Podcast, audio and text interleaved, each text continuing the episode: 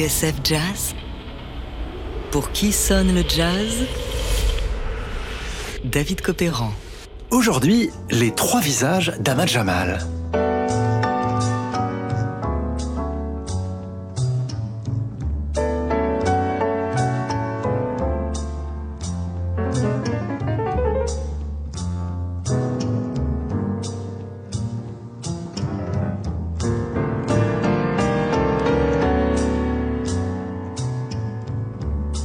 Ne joue pas du jazz, mais de la musique classique américaine. Il a grandi à Pittsburgh, une ville qui sentait le charbon et l'acier, mais qui a produit des pianistes de la trempe d'Earl Garner.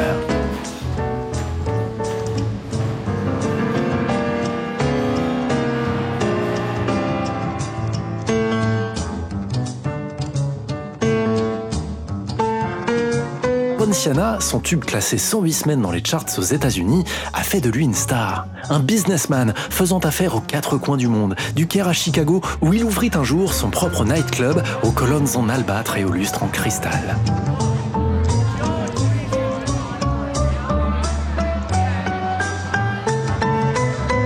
Ne l'appelez pas Fritz Jones, le nom qu'il portait lorsqu'il gagnait ses premiers dollars dans les clubs de Pittsburgh. Il avait 11 ans. Mais Ahmad Jamal, pianiste du contraste rythmique, de la nuance, du toucher, du raffinement harmonique, de la précision et de la séduction, comme le présenta Jazz Magazine en 1971.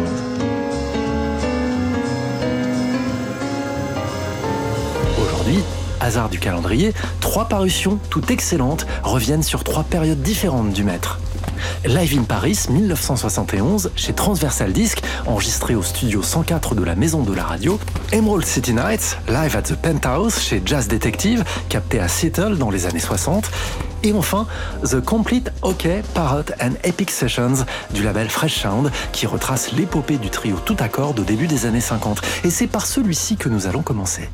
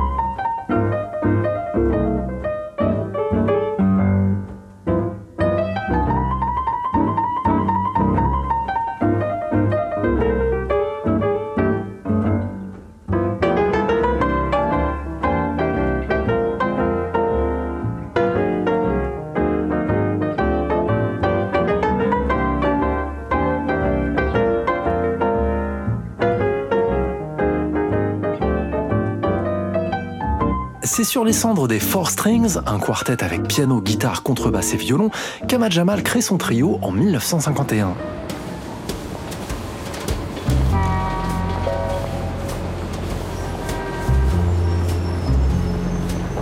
Lorsqu'il s'est installé à Chicago, il n'avait pas encore sa carte au syndicat des musiciens, autrement dit un permis de travail lui permettant de se produire dans les clubs. Alors, pour gagner sa croûte, il a porté des bagages, déneigé des trottoirs et fait le ménage dans un immeuble de bureau pour quelques dollars par semaine.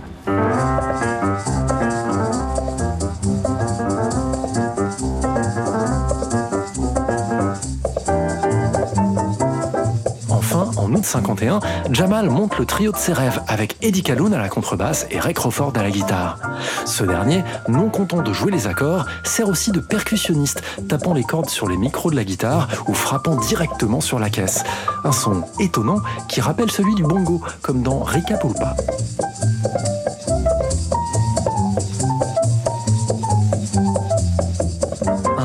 léger, aérien, la réputation du groupe est faite. À Chicago, leur son tout à cordes rappelle forcément celui du Nat King Cole Trio.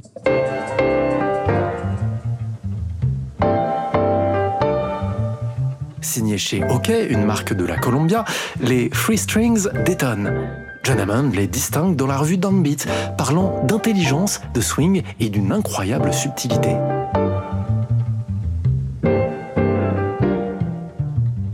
Est de l'histoire. Héros d'un nouveau courant de jazz en chambre, Ahmad Jamal va apporter sa pierre, précieuse et délicate, à l'édifice du jazz.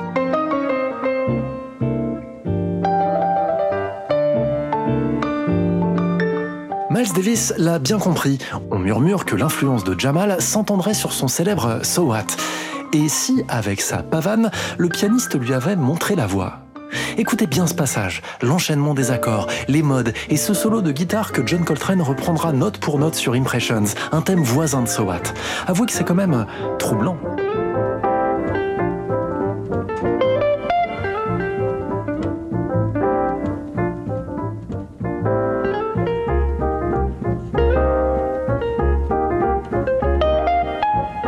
Ahmad Jamal et les Free Strings, toute l'histoire est racontée dans The Complete OK Parrot and Epic Sessions 1951-1955, coffret 2 CD aux notes de pochette roboratives, disponible chez Fresh Sound.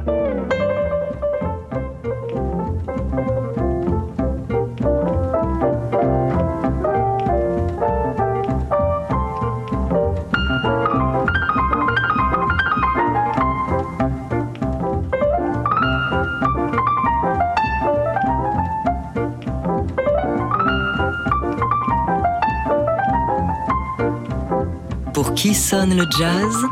David Copéran sur TSF Jazz. Et maintenant, un petit bond dans le temps. Nous sommes à Seattle en 1963. Pour tout le monde, Ahmad Jamal reste le pianiste de Ponciana. Il fait son grand retour après trois ans d'absence, un temps qu'il a mis à profit pour ouvrir un restaurant, trouver la foi et s'inscrire à la Juilliard School où il a terminé à 32 ans ses études de musique. Lorsqu'il remonte sur scène dans ce club de Seattle, où un producteur et ingénieur radio va consciencieusement enregistrer chaque set, quelque chose a changé.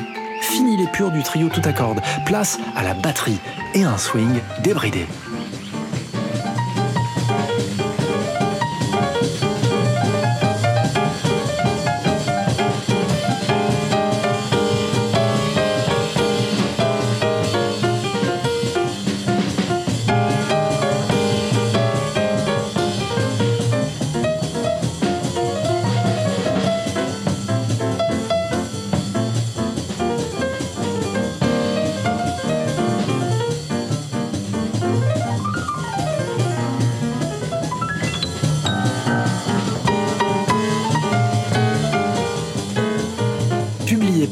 Jazz Detective, Emerald City Nights, live at the Penthouse, chronique en trois volumes l'évolution du trio à chacun de ses passages au club, entre 1963 et 1968. Supervisé par Jamal lui-même, ces archives sont, pour les fans et les novices, un bonheur absolu. L'occasion de constater aussi que l'arrivée du batteur Frank Gant a encore modifié l'approche rythmique de Jamal, plus affûtée que jamais. Écoutons ensemble un petit bout d'Invitation.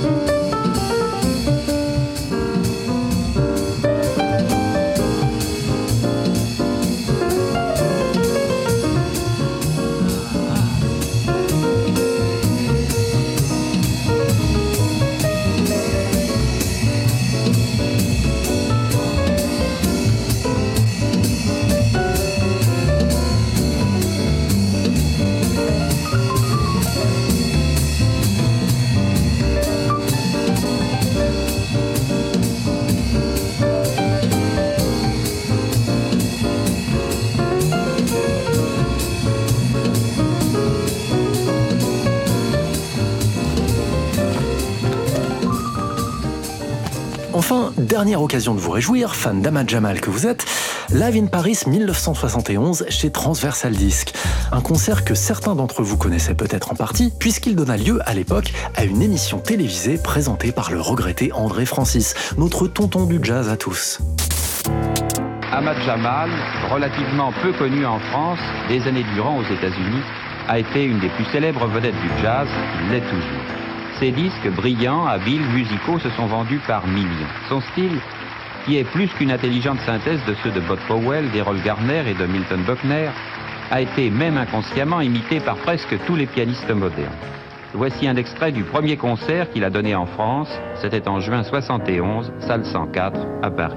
À l'époque, il s'agit donc du premier concert d'Ahmad Jamal en France, après sa retraite du début des années 60 et son retour au trio avec Jamil Nasser à la basse et Frank Gant à la batterie, soit le casting d'un album qui vient tout juste de sortir, Awakening.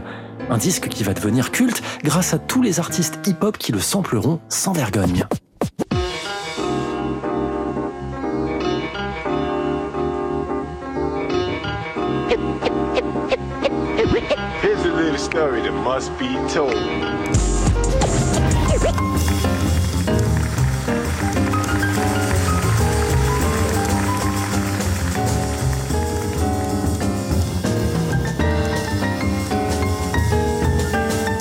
Ce concert de la Maison de la Radio témoigne d'une évolution chez Jamal, plus intense, plus spirituelle, marquée par la transe d'un McCoy Tyner dont il reprend d'ailleurs le FMD en fin de programme.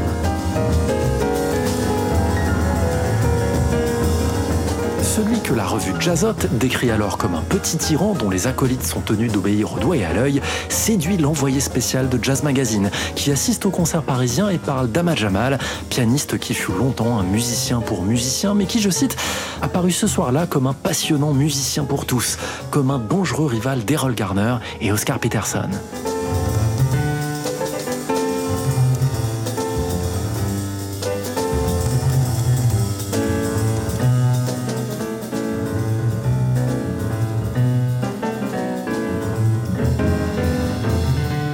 Concert puissant malgré un public clairsemé, raconte le chroniqueur, ce document est un incontournable.